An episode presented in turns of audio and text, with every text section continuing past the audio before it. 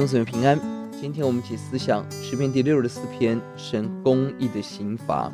本篇大卫在面对恶人恶事、恶言恶谋的时候的回应，是 ABBA 的架构，神公义的刑罚。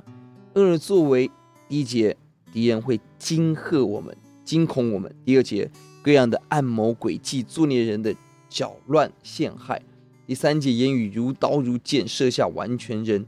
第四节毫无忌惮的攻击人，第五节设下了恶魔，说谁能看见，谁能搜查出我们所做的奸恶呢？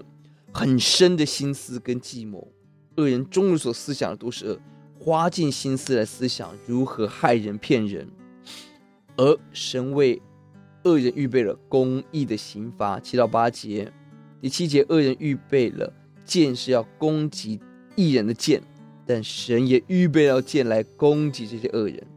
恶人以自己的恶言伤害一人，而神就使用这些恶言来攻击这个恶人。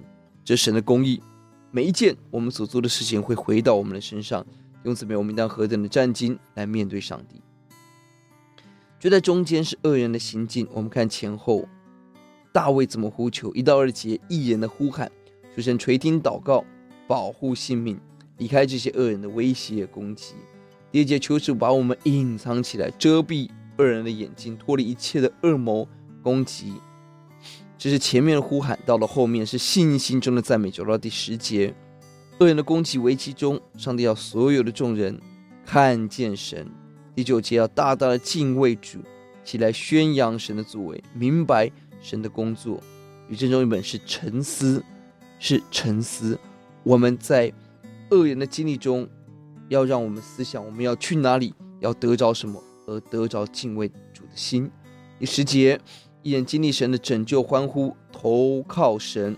与正中一本，避难在他里面，靠神夸夸口，以神为荣耀。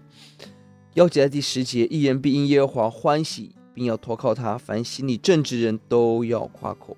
一人在危难中经历很大的祝福，从第一节的哀叹，第十节变成欢呼。第一节求保护，第十节经历到神是避难所；第二节求神隐藏，第十节要显明大大的荣耀，夸口赞美神。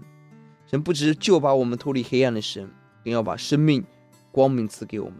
因此，我们凭着信心呼求，我们所遭遇的每一件事，要使我们更加的经历它，荣耀它。我们来祷告，耶稣，我们感谢您。